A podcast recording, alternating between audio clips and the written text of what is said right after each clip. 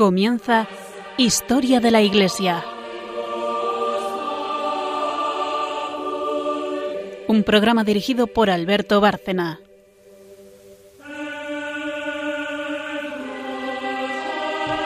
Buenas noches, oyentes de Radio María, un programa más de Historia de la Iglesia. Buenas noches, María Ornedo. Buenas noches. Buenas noches, Carmen Tour de Montis. Buenas noches. Buenas noches a todos.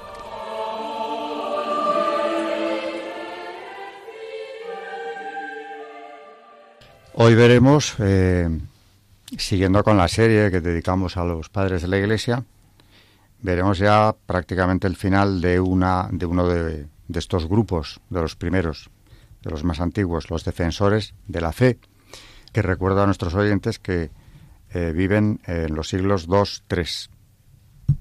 Eh, el programa anterior, para quien no lo oyera, se lo dedicamos a San Cipriano de Cartago, obispo de esta diócesis, que tiene una biografía y, un magisterio asombroso, verdaderamente.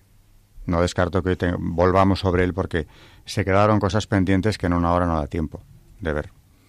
Pero hoy vamos a hablar del último de la lista, quizá, un autor también eh, africano y contemporáneo, que vive una, una vida verdaderamente complicada y contradictoria, que es Lactancio. Después, mm, cuando hayamos acabado con, con los padres, o con los defensores de la fe en este caso, vendrá el santo del día, Carmen nos va a traer a San Emeterio y San Celedonio, luego comentaremos sobre ellos, y ya luego, como siempre, en la última y tercera sección, magisterio. Y en este, María nos trae también magisterio de lactancio y probablemente, si tenemos tiempo, volveremos con San Cipriano, que tiene un, un magisterio muy, muy extenso.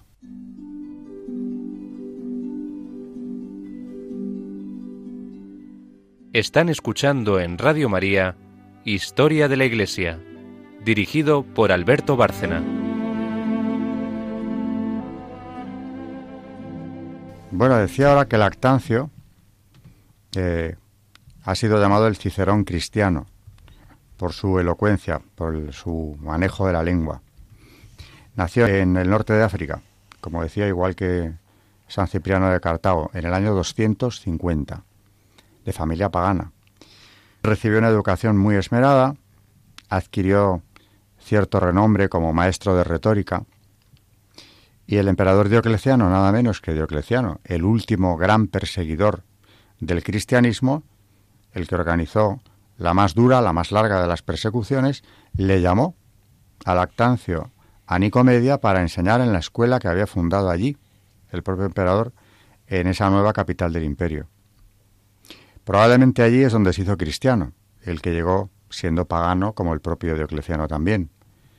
Y durante esta última persecución, como digo, la, más dura de todas, hacia el 303, se vio obligado a abandonar su cátedra, porque era ya cristiano, y exiliar, exiliarse en Bitinia. Después ya en el periodo de la paz de la Iglesia, es, decir, después del edicto de Milán, con el emperador Constantino, éste le llamó a Treveris para confiarle la educación de su hijo eh, mayor, Crispo.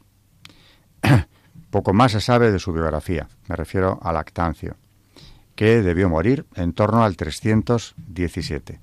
Así que mm, cambio radical en la vida de este hombre. Nace en una familia pagana, él mismo lo es, eh, cercano al emperador perseguidor de los cristianos, Diocleciano, para acabar naturalmente separándose de él tras su conversión, y luego pues tiene la enorme alegría de ver la paz de la Iglesia, es decir, el final de las persecuciones, el edicto de Milán, que le recuerdo a los oyentes, eh, confirma la libertad religiosa, ya los cristianos no serán perseguidos más, e incluso el favor del emperador, eh, el primer emperador que muere ya como cristiano, porque pide el bautismo antes de morir, Constantino, que le convierte en maestro de su hijo mayor, Crispo.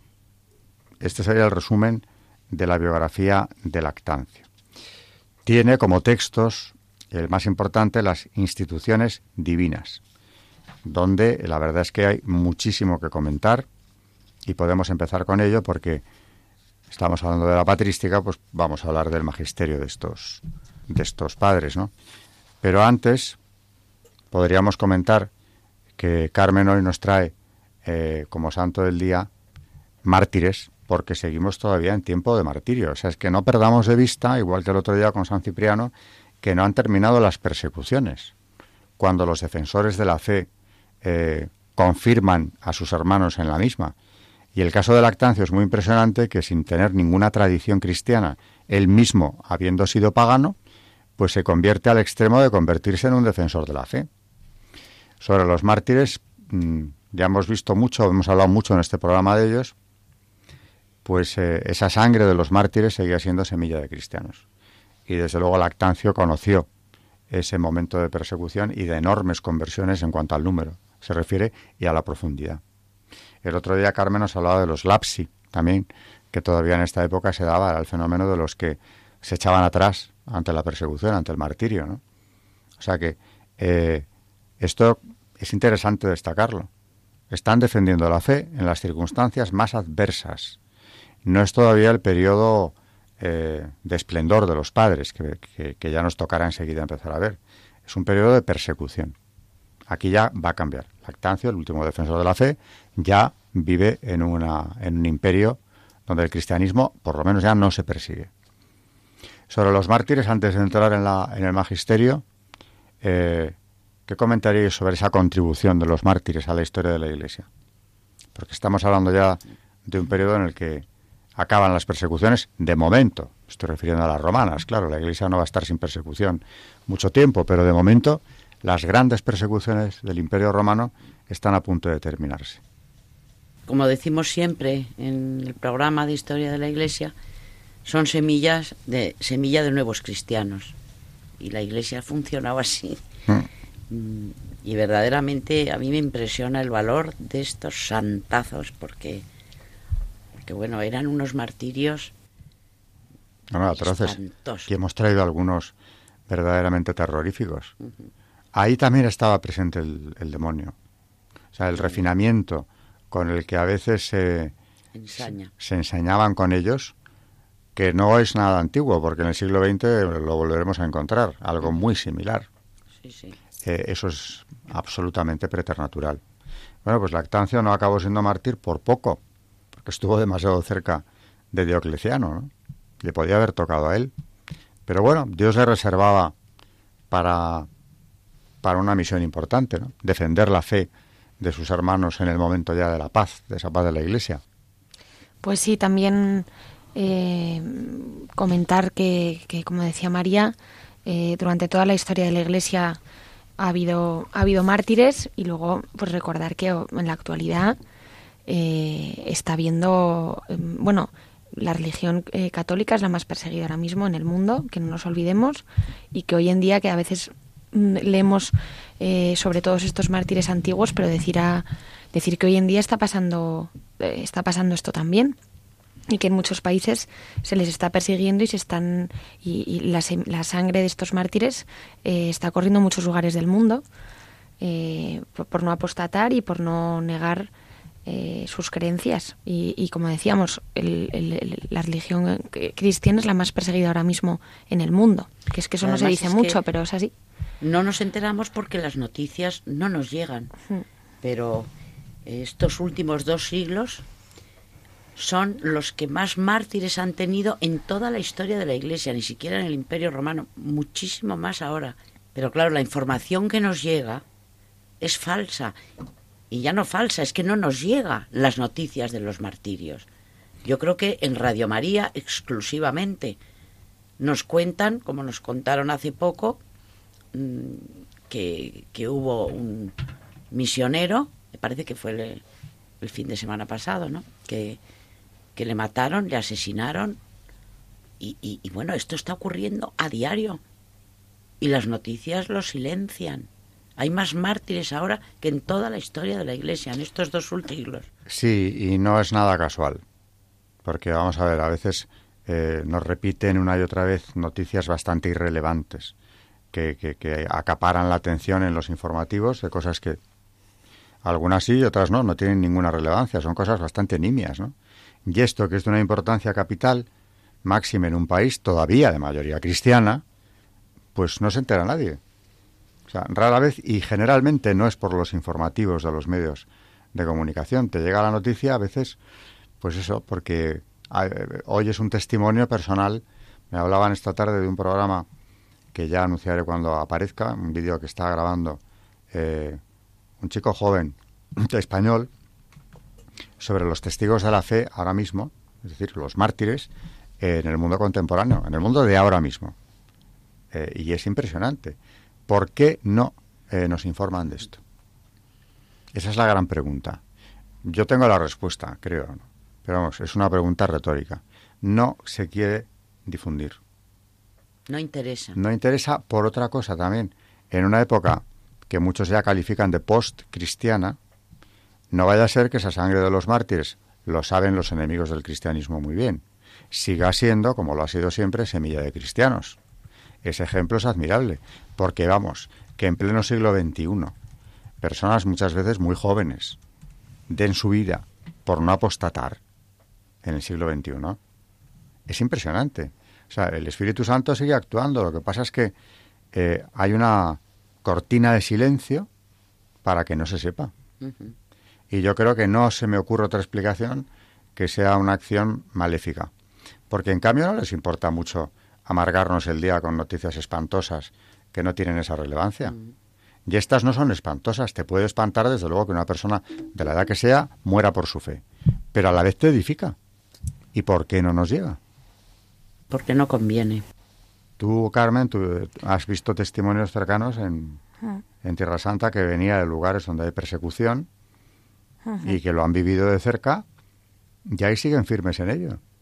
Y muchos de ellos cerca del conflicto, es decir, se siguen jugando la vida, eh, pero en cualquier momento. Pero es como dices tú, al final es, es un ejemplo para, para, pues para lo que, los que hemos visto esa realidad eh, que es impresionante. Porque claro, te ves tú aquí en, en, en Madrid en el 2018-19 ya eh, eh, pues eso, que no tenemos ningún problema para, para, ir a misa ni para nada, que tenemos mm, iglesias al lado de casa casi todo el mundo, que, que, es bastante fácil hoy en día, esperemos que lo siga siendo.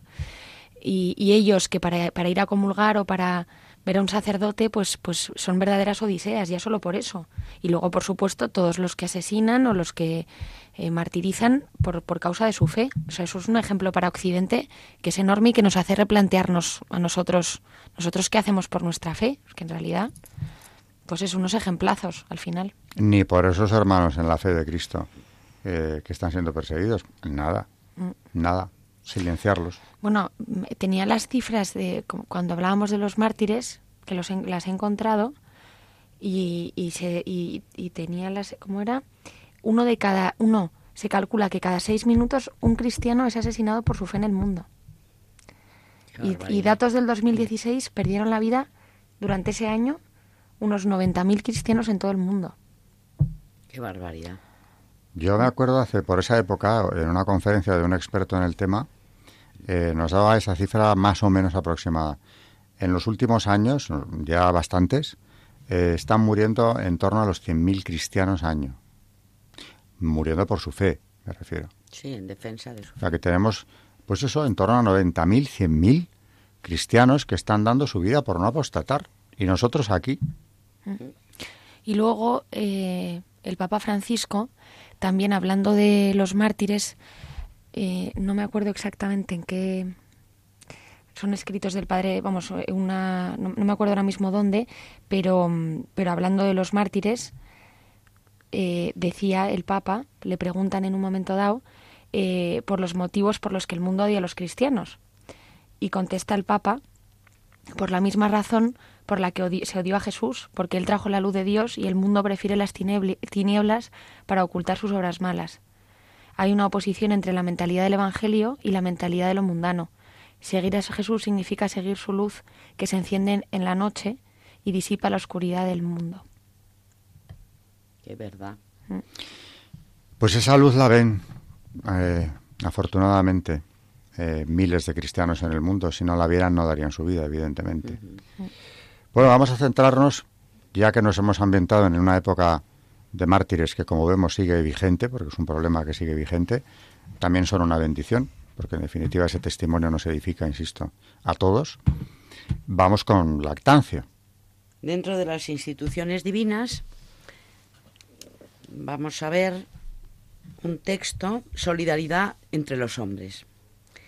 Dice, después de haber hablado de los deberes con Dios, trataré ahora de lo que es debido al hombre, sabiendo que el respeto tributado a éste se rinde en último término a Dios. En todo caso, el primer oficio de la justicia es obligarnos en relación a Dios. El segundo, respecto al hombre. Aquel recibe el nombre de religión, este de misericordia o humanidad. Esta última virtud es propia de los justos y servidores de Dios, y sólo en ella se encuentra el fundamento de la vida social. Pues Dios, que negó a los animales la inteligencia, les concedió defensas naturales contra los peligros que les acechasen. Pero al hombre, porque lo creó desnudo y débil, le dotó de inteligencia que le instruyera en lo que debía hacer, y además le dio al efecto de la piedad para que velara, amara, recibiera y prestara auxilio al hombre contra todos los peligros. La humanidad, pues, es el vínculo máximo que une a los hombres entre sí, y quien lo viola debe ser tenido como impío y parricida. Si todos hemos nacido del primer hombre, creado por Dios, somos ciertamente consanguíneos, y por eso debe considerarse un gran crimen odiar al hombre, aunque en algún caso éste sea culpable. Dios nos ordena que no demos lugar a enemistades y odios, y que hagamos lo que esté de nuestra parte para que desaparezcan. Es decir, que socorramos a nuestros enemigos cuando se encuentren en necesidad. Aún más, si recibimos el alma de un solo Dios, ¿qué somos sino hermanos? La unión de las almas es más estrecha que la de los cuerpos. Así pues, Lucrecio nos engaña cuando afirma que nuestro origen es celestial y todos tenemos el mismo Padre. En consecuencia, deben considerarse como bestias feroces los hombres que dañan a otros hombres, ya que con toda licitud y derecho de humanidad les despojan, atormentan, matan y exterminan. Para mantener esta hermandad Dios quiere que hagamos siempre el bien y nunca el mal. Y Él mismo nos enseña en qué consiste hacer el bien. Ayudar a los humildes y desgraciados. Dar de comer a los que no tengan alimento. Siendo piadoso, quiso que los hombres vivamos en sociedad y que veamos en cada persona nuestra misma naturaleza. No merecemos ser librados en los peligros si no socorremos a los demás, ni recibir auxilio si lo negamos nosotros. Los filósofos paganos no han dejado ningún precepto sobre la virtud de la humanidad. Animados de una especie de falsa virtud, excluyeron del ser humano la misericordia, con lo que aumentaron las miserias del hombre que pretendía sanar. Aunque reconocían que debía conservarse el vínculo de la sociedad humana, ellos en realidad lo rompen con el rigor inflexible que atribuyen a la virtud. También se debe señalar otro error suyo, pues juzgan que no se debe dar nada a nadie. Alegan varias razones por las que los seres humanos se vieron obligados a construir ciudades. Aseguran que los hombres nacidos originariamente de la tierra, llevaban una vida errante por los campos y bosques, sin estar unidos entre sí por ningún vínculo de derecho o de lengua, que no tenían otro lecho que las hierbas y el follaje, ni otras casas que los antros y las cavernas, y que estaban expuestos a los ataques y a ser presa de las bestias y de los animales feroces. Entonces los que escaparon de ser despedazados o habían visto que las fieras devoraban a sus allegados, advertidos del peligro que corrían, buscaron a otros e imploraron su socorro, haciéndose entender por medio de gestos. Después, dicen, intentaron comunicarse con sonidos e imponiendo un nombre a cada cosa, poco a poco perfeccionaron la facultad de hablar. Como no bastaba el ser muchos para defenderse completamente de las fieras, empezaron a construir murallas, ya para procurarse un reposo tranquilo durante la noche, ya para librarse de las incursiones de las bestias, no luchando sino por medio de las fortificaciones levantadas. Cuán necios eran los hombres que inventaron estas insensateces. Qué miserables los que las transmitieron por escrito o de palabra. Cómo conocieron que los animales habían recibido de la naturaleza el instinto de agruparse, de huir de los peligros, de evitar los males, de refugiarse en las cuevas, juzgaron que los hombres habían aprendido de su ejemplo lo que debían temer y lo que debían buscar, y que nunca se habrían reunido ni habrían inventado el lenguaje, a no ser que algunos de ellos hubiesen sido comidos por las fieras. Otros sostuvieron que estas imaginaciones son delirios, como ciertamente así es, y que el origen de la sociedad no fue el temor a ser despedazados por las fieras, sino la misma humanidad, pues la naturaleza inclina a los hombres a huir de la soledad y a buscar la comunicación y la compañía de los demás. Bueno, yo ahora tengo que intervenir porque estoy impresionadísimo ante este texto de lactancia que no conocía, porque lo que está describiendo es eh, la visión pagana del, del ser humano. Pero si nos damos cuenta, con un poco de atención, es el contrato social de Rousseau. Es decir, que damos un salto de muchos siglos, nos vamos al 18, la ilustración es en muchos aspectos paganizante, y esto que, critica Lactancio en los paganos que todavía no han, eh, se han convertido al, al cristianismo, el origen de la humanidad como un contrato para defenderse nada más, como si no hubiera una solidaridad entre los hombres natural que viene de ser hijos de Dios, hechos a su imagen y semejanza, pues es lo que va a sostener Rousseau en el siglo XVIII y se va a ir imponiendo a partir de ahí. Eh, estamos unidos por una necesidad. Bueno, esto ya lo vemos en autores como Locke, incluso antes, o vamos, contemporáneo, otro, otro autor de la Ilustración, en muchos aspectos eh, con una visión muy parecida al origen de, de, la sociedad humana. Claro, han quitado a Dios del medio. Eh, si hay sociedad es porque nos tenemos que defender de esos peligros externos. No hay una naturaleza divina, claro, no, hay, no somos imagen de Dios y por tanto es impresionante, por eso digo, irte del siglo III, IV, cuando está escribiendo Lactancio, criticando precisamente la visión pagana de la humanidad, y darte cuenta de que en el XVIII, cuando vuelves a quitar a Dios del medio, en plena ilustración, vienen a decir lo mismo, que critica Lactancio en los paganos. Dice, no existe gran diferencia entre ellos. Por caminos dispares llegan en último término al mismo resultado. Una y otra explicación son posibles, porque no repugnan, pero ninguna es verdadera. Los hombres no han nacido ni de la tierra, ni de los dientes de un dragón, como dicen los poetas, sino que el primer hombre fue creado por Dios, y de él desciende el género humano. De la misma manera que se derivó nuevamente de la familia de Noé, después del diluvio, lo cual no puede negarse. Todo el que tenga uso de razón es capaz de entender que nunca se realizó la reunión de los hombres de la manera que pretenden, ni existieron jamás hombres que no supieron hablar excepto en la infancia. Supongamos, sin embargo, que son verdad estas fábulas inventadas por ancianos ineptos y ociosos, a fin de refutarlas con sus mismos argumentos y razones. Si los seres humanos se juntan para remediar su debilidad con el auxilio mutuo, debe ser socorrido el hombre que necesita auxilio.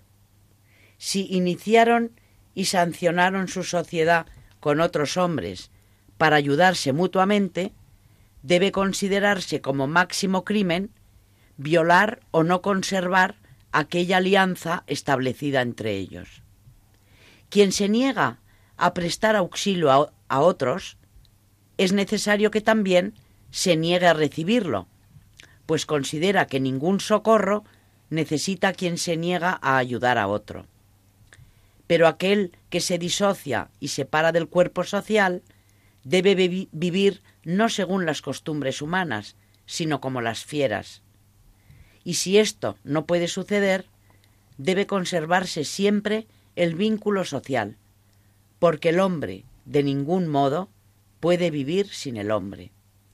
Pero conservar la sociedad es la comunidad, esto es, prestar auxilio para que podamos recibirlo. Si como sostienen aquellos otros, la reunión de los hombres se ha realizado a causa de la misma humanidad, el hombre debe reconocer al hombre. Y si aquellos hombres rudos y tan ignorantes, que aún no hacían uso de la palabra, expresaron con gestos su deseo de establecer una comunidad con los demás, los que llevan una vida ciudadana y están tan acostumbrados al trato de sus semejantes que no podían soportar la soledad, no deben abundar en dicho sentimiento. Claro, de ahí se deriva, como volviendo a Rousseau, que no hay derechos naturales, sino nada más que los consensos. La fuente de legitimidad es lo que se consensúe. Ya está. Tú renuncias a tu libertad para protegerte junto a otros en ese proceso. Pierdes la inocencia supuestamente original, te corrompe, la sociedad es mala, pero claro, es necesaria porque necesitamos defendernos. Es todo lo contrario de lo que nos dice eh, precisamente la doctrina de la Iglesia, lo que nos dice el mismo Evangelio. Vamos, la escritura es así, la razón también. Pero claro, ya desde el siglo XVIII, incluso antes, la ley natural empieza a ser descartada. Y a partir de ahí volvemos a qué? A empezar un ciclo muy parecido al paganismo, porque ha desaparecido Dios. Exactamente. en este, cuando sacas a Dios del mundo, de la sociedad, pues vuelves a las locuras, eh, aberraciones, estupideces, todo eso como lo califica él, ¿no? Lactancia de los paganos que pensaban que, bueno, que el ser humano o había salido de la tierra o de no sé qué sabe que otros orígenes curiosos, ¿no? Las religiones paganas hay que ver lo que creen en cuanto al origen del ser humano, porque Dios ya no está. Así que, ¿qué, nos queda? Que somos hijos de un dragón, fíjate tú. Del diente de un dragón. Bueno, ahora mismo, eh, eh, por ejemplo, que a mí me choca mucho eso, porque mm, ahora, por ejemplo, que está muy de moda eh, todos estos temas de el yoga y todas estas cosas, ¿no? De la nueva era y todos estos, el mindfulness y todas esas cosas, me hace mucha gracia porque en, en muchas de estas corrientes se hace referencia muchas veces eh, incluso a dioses mm, aztecas mm, o, de, de, cualquier otro tipo que dices, pero bueno, ¿cómo es posible? No es mucho más complicado creerse eso, porque claro, son unas cosas y realmente se introducen así como como en todas estas corrientes y siempre hay unos dioses, pues eso lo que decía, aztecas o de no, me acuerdo de dónde leí el otro día, pero que también es muy curioso. Eh, las energías de la mm. tierra y el dios de no sé dónde. Porque nos quieren llevar hacia un sincretismo religioso, una mezcla de religiones que al final es absolutamente falsa, contraria al cristianismo, a la verdad revelada y, vale todo. Mm. Dioses aztecas, yo siempre cuando me hablan de ellos, todo eso del neoindigenismo, me pregunto, eh, pero estas personas que nos quieren llevar en esa dirección, ¿también piensan resucitar los sacrificios humanos mm. que necesitaban esos dioses? Mm. Bueno, se quedan con lo que les apetece o lo que creen que es, que es más exportable de aquellas divinidades y, o no saben o no quieren saber o difundir lo que contenía esa religión. Cuando llegan los españoles al Nuevo Mundo que dicen, esto es obra de demonios, cuando ven los sacrificios humanos, es el mayor escándalo de Hernán Cortés y de los, los españoles que llegan con él. ¿Y eso qué pasa? Ah, pues nada, son dioses buenísimos. El sincretismo, por ejemplo, eh, hace un par de años, en México se hizo una imagen de la Virgen de Guadalupe comparando, bueno, mezclándola con la simbología de una diosa azteca de la vida y de la muerte, con calaveras en el manto de la Virgen de Guadalupe, una aberración verdaderamente terrible. Pues haciendo referencia a Chesterton, como el otro día también, que decía que cuando se deja de creer en Dios, se empieza a creer en cualquier cosa también. Claro, en cualquier y, cosa. y eso sí que se ve mucho hoy, la verdad. Y además, a mí me, a mí hay algo que me impacta y es que mm, cómo han conseguido meter en las mentes a través de bueno de lo que ya sabemos que hay detrás, pero mm, que esté mucho mejor visto ciertas cosas que resultan hasta ridículas, pero eh, hablo respecto a la sociedad, eh, desde tonterías como amuletos o cosas así hasta, hasta lo que dices tú de sincretismo y de, y de cosas mucho más fuertes, pero que está mucho mejor visto todas esas tonterías, mm, diciéndolo mal, que, que, que Dios o que el cristianismo o que cosas que, que, en la lógica son mucho más lógicas. la reencarnación ha estado muy de moda. la reencarnación, sí, sí. Y el sentido común, porque ha desaparecido el sentido común. Hace poco una amiga mía me contaba que ella lleva a sus hijos, curiosamente, a un colegio de la nueva era. Bueno, cada uno que haga lo que quiera. Cuando fue a buscar a su niño, el niño estaba, porque no hay libros, ellos aprenden con dibujos y con, y con la naturaleza. El niño estaba subido en un árbol. Y claro, se quedó espantada porque era un árbol bastante grande. Y, pero oiga, que mi hijo está arriba en ese árbol. No se preocupe nada. El árbol es su padre y le va a agarrar con sus ramas. Bueno, la madre a poco le da algo, porque claro. Pero ¿cómo no le ha sacado de ahí corriendo? Pero... Porque estamos asistiendo a cosas increíbles, inauditas. fíjate ese pobre, esa pobre criatura, eh, ¿qué formación se va a llevar cuando, cuando salga del colegio? El, el, lío que va a tener en la cabeza. Sobre todo porque, claro, las, las ramas finalmente no cogieron al niño. Padre. Mm, si tiene que confiar en, los cuidados que le va a proporcionar el árbol, la pobre criatura está arreglada. Si es que es algo, es que fe y razón van de la mano. No hay sentido común. Porque no hay fe. Y fide, fides et ratio. Otro documento que deberíamos comentar. Fe y razón son las alas que nos elevan hacia Dios. Y van de la mano. Una sin la otra se acaban tambaleando. Eh, bueno, pues nos tenemos que ir al Santo Santos en este caso del día.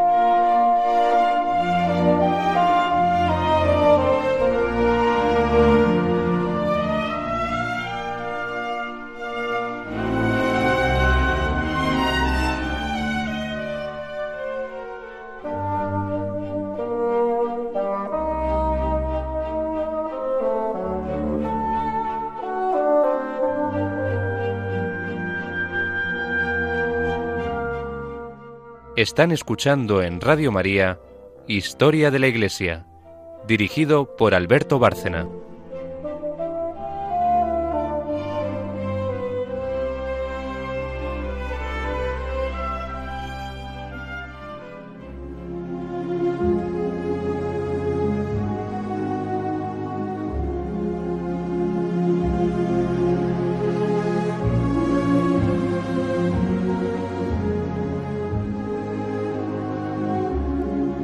Santos en la historia de la Iglesia.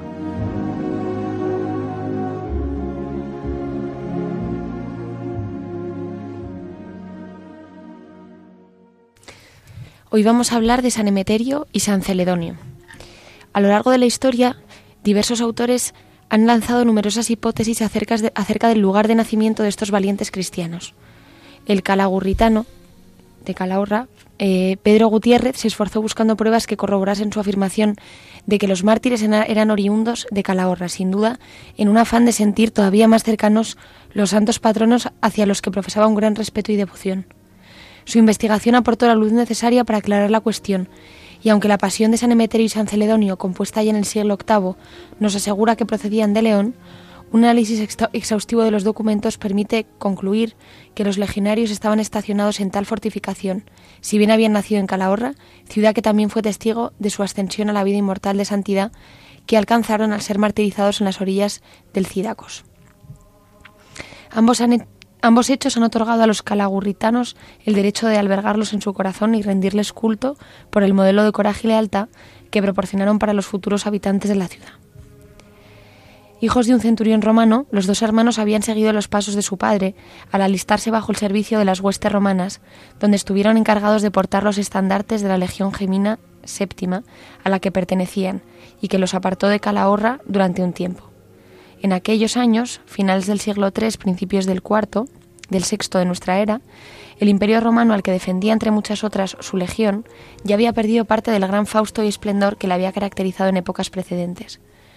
Observando el discurrir de los acontecimientos, los hermanos pudieron darse cuenta de que la larga lista de personajes que se habían ido sucediendo en el trono romano gozaban de sus triunfos tan solo gracias a un sinfín de traiciones a través de las que infligían no menos sufrimiento sobre el pueblo. Envuelto en esta situación, Diócletes, más conocido como el emperador Diocleciano, olvidando quizá que su padre era un liberto dálmata, clamaba ser una reencarnación del mismo Júpiter, y lleno de ira contra los cristianos que habían osado hacer la señal de la cruz en su presencia, había promulgado un edicto contra ellos, en el que dictaba su persecución. El ansia de poder y reconocimiento que cegaba al emperador le había llevado, como en los tiempos de Decio, al recrudecimiento de las injusticias cometidas contra los seguidores de Cristo. Ante estos hechos, cansados probablemente de la vanidad y falsedad de la forma de vida promovida por los gobernantes del imperio, nuestros dos heroicos legionarios de Cristo, que ya no al servicio de la corrupta Roma, siguieron también los pasos de su padre, San Marcelo, y lejos de amilanarse por el eminente peligro que suponía la profesión de la fe cristiana, no dudaron en proclamarla sin pudor ni temor alguno, lo que les llevó a reunir a reunirse nuevamente con la comunidad cristiana de su Calahorra natal. Instruidos en las creencias de su progenitor, los dos hermanos eran miembros de una de las comunidades cristianas más antiguas de España, que, llegada a la región procedente de los focos cristianos del norte de África, se había extendido por distintos puntos del Valle del Ebro. De entre las doctrinas escuchadas por los valientes legionarios, quedó grabada en su corazón con una fuerza especial aquella de que al Señor tu Dios adorarás y solo a Él darás culto. Mateo 4:10. Por lo que no dudaron en retirar la tela del estandarte que indicaba su pertenencia a la Legión Gemina octava para dejar al descubierto un asta en forma de cruz, con la que al alzarla proclamaron abiertamente el orgullo que sentían por ser siervos del Dios verdadero. Una confesión que les costó la vida, pero que al mismo tiempo abrió sus puertas al cielo. Fieles a sus creencias, soportaron el presidio en la cárcel ubicada en la antigua Casa Santa, y padecieron un sinfín de torturas de tal crueldad que hizo sentir vergüenza a sus propios verdugos, quienes destruyeron las pruebas de los terribles castigos que habían impuesto sobre los estoicos cristianos, para impedir que llegasen a conocimiento público. Retomando la historia, tras sufrir un auténtico calvario que no disuadió a los jóvenes de mantener su lealtad al Rey de los cielos, los soldados condujeron a Emeterio y Celedonio fuera de las murallas de la ciudad, que defendían a sus habitantes de la amenaza de los francos y los alamanes. Y en el descampado que había a orillas del río Cidacos, los devotos legionarios vencieron a sus verdugos al ofrecer su existencia terrenal, terrenal como sacrificio necesario para nacer a una vida nueva al amparo de nuestro Señor.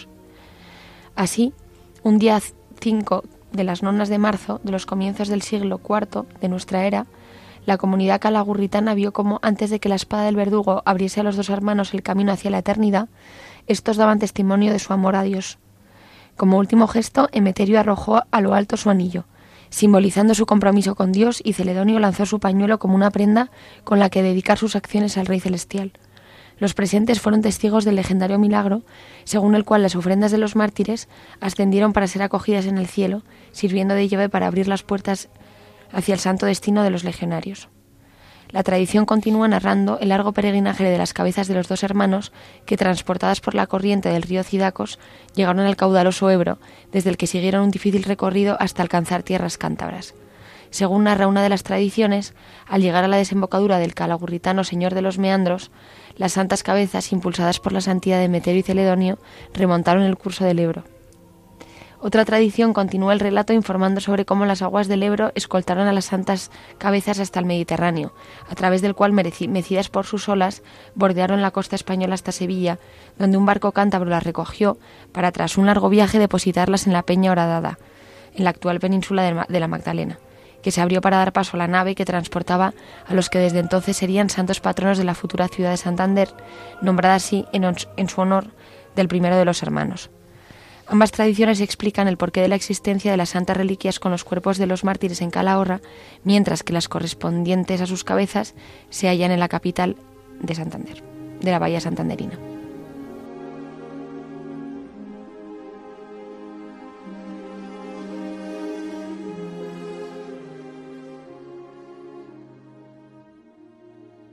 Pues es cierto, llegaran como llegasen, las cabezas están ahí, en la catedral, concretamente en la cripta, la, iglesia, la, iglesia del Cristo.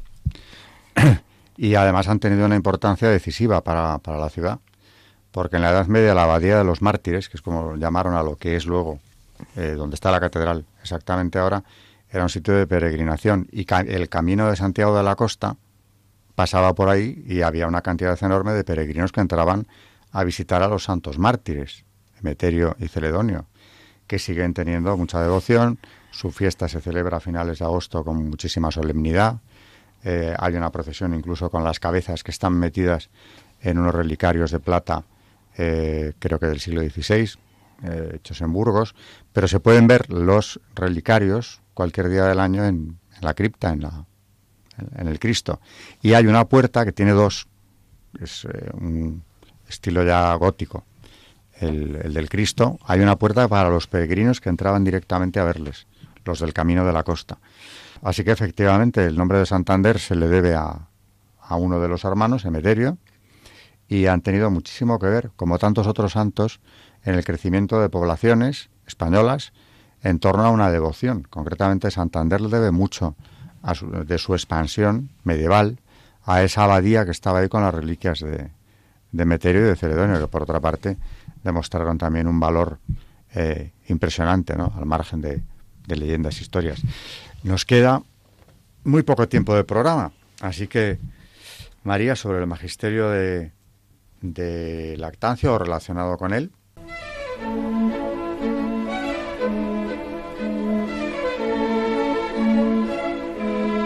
El magisterio de la Iglesia.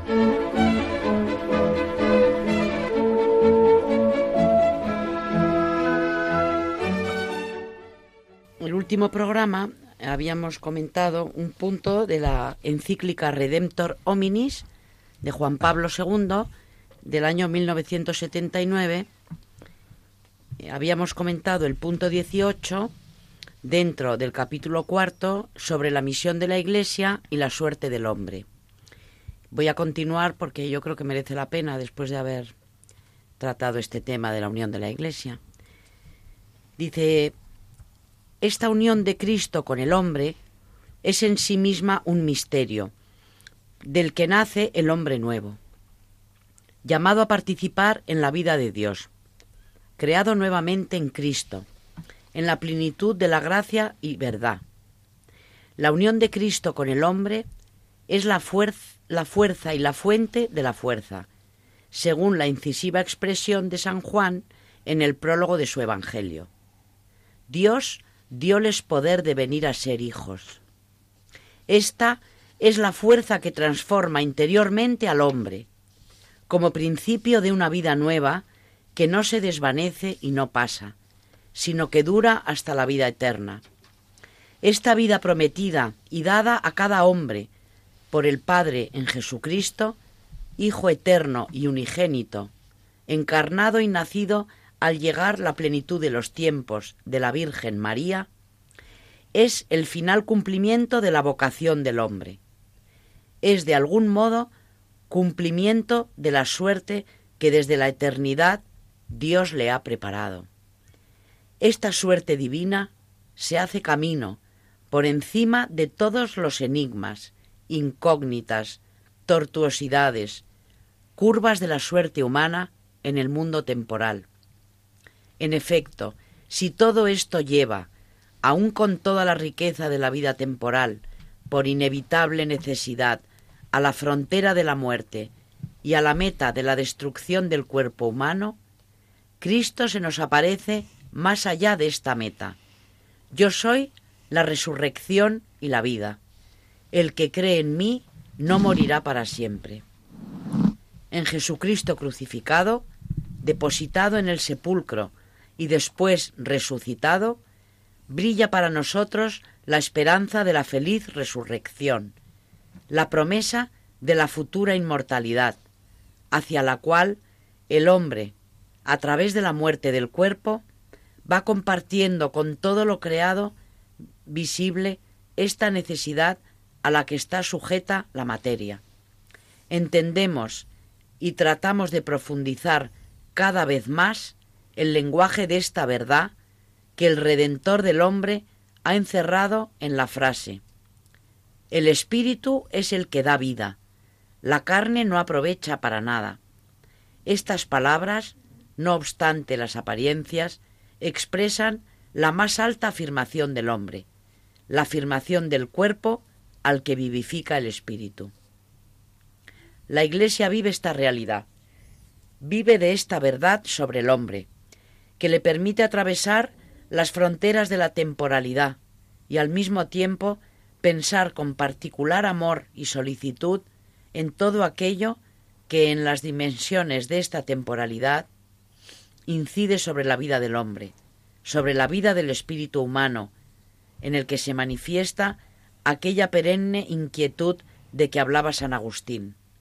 Nos has hecho, Señor, para ti, e inquieto está nuestro corazón hasta que descanse en ti. En esta inquietud creadora late y pulsa lo que es más profundamente humano, la búsqueda de la verdad, la insaciable necesidad del bien, el hambre de la libertad, la nostalgia de lo bello, la voz de la conciencia. La Iglesia, tratando de mirar al hombre como con los ojos de Cristo mismo, se hace cada vez más consciente de ser la custodia de un gran tesoro, que no le es lícito estropear, sino que debe crecer continuamente. En efecto, el Señor Jesús dijo, El que no está conmigo, está contra mí. El tesoro de la humanidad, enriquecido por el inefable misterio de la filiación divina, de la gracia de adopción en el unigénito Hijo de Dios, mediante el cual decimos a Dios, Abba Padre. Es también una fuerza poderosa que unifica a la Iglesia, sobre todo desde dentro, y da sentido a toda su actividad. Por esta fuerza, la Iglesia se une con el Espíritu de Cristo, con el Espíritu Santo que el Redentor había prometido, que comunica constantemente y cuya venida, revelada el día de Pentecostés, perdura siempre. De este modo, en los hombres se revelan las fuerzas del Espíritu, los dones del Espíritu, los frutos del Espíritu. La Iglesia de nuestro tiempo parece repetir con fervor cada vez mayor y con santa insistencia, ven Espíritu Santo, ven, riega la tierra en sequía, sana el corazón enfermo, lava las manchas, infunde calor de vida en el hielo, doma el espíritu indómito y guía al que tuerce el sendero. Es que nadie, eh, en ninguna otra religión, eh, se ha realizado el esfuerzo que en el cristianismo se ha hecho en los primeros tiempos por eh, explicar lo que es la persona, porque para poder explicar a Cristo, el misterio del hombre solo se entiende en el misterio del verbo encarnado que es un misterio desde luego insondable. Hmm. Que, que una de las personas de la Santísima Trinidad, el Verbo, se haga hombre precisamente por amor exclusivamente para salvarnos y hacer posible que nos unamos a él, que es para los que para lo que nos creó, ese es un misterio que deberíamos meditar todos los días. Desde luego. Igual que deberíamos meditar todos los días también en su pasión y muerte. Porque claro, si eso lo tenemos presente, eh, eso no fue ningún accidente que ocurriera. Por supuesto, el Todopoderoso murió así porque aceptó morir así. evidentemente, y se hace hombre por amor, no tiene ninguna necesidad de todo lo que es la vida de Cristo en el mundo. Luego, con el misterio del verbo encarnado nos acercamos un poco, podemos empezar a vislumbrar lo que el hombre es, lo que es la persona humana. Verdaderamente la grandeza que tenemos mm, como criaturas hechas a imagen de Dios, a su imagen y semejanza, es algo que, que nos ha otorgado nada más que Él, graciosamente porque ha querido. Y claro, eso nos obliga también a algo que yo les digo también a mis alumnos siempre. Si se van con esta idea, ya llevan mucho ganado. Llévense por lo menos esto. El hombre, la única criatura que Dios ha amado por sí misma, solo solo puede realizarse plenamente en el don de sí misma. Porque es imagen de Dios y es donación. Dios se da y necesitamos darnos para ser felices. Y para llegar finalmente a unirnos con Él por ese camino que es para lo que estamos hechos. O sea que, eh, volviendo a la patrística siempre, que es fuente continua de la doctrina, ya vemos como aquí frecuentemente saltamos de los padres. Tú hoy te has ido en, este programa y en el anterior también a encíclicas de Juan Pablo II, por ejemplo, o de papas muy recientes, porque el tema viene a ser el mismo y siempre eh, reafirmando la autoridad de los santos padres. El próximo programa ya lo dedicaremos a la edad de oro de los santos padres. Eh, hoy hemos acabado, así que buenas noches eh, y gracias, María Ornedo. Gracias a todos y buenas noches. Buenas noches y gracias también, Carmen Turdemontis. Gracias y buenas noches. Y buenas noches a todos nuestros oyentes. Hasta el próximo programa.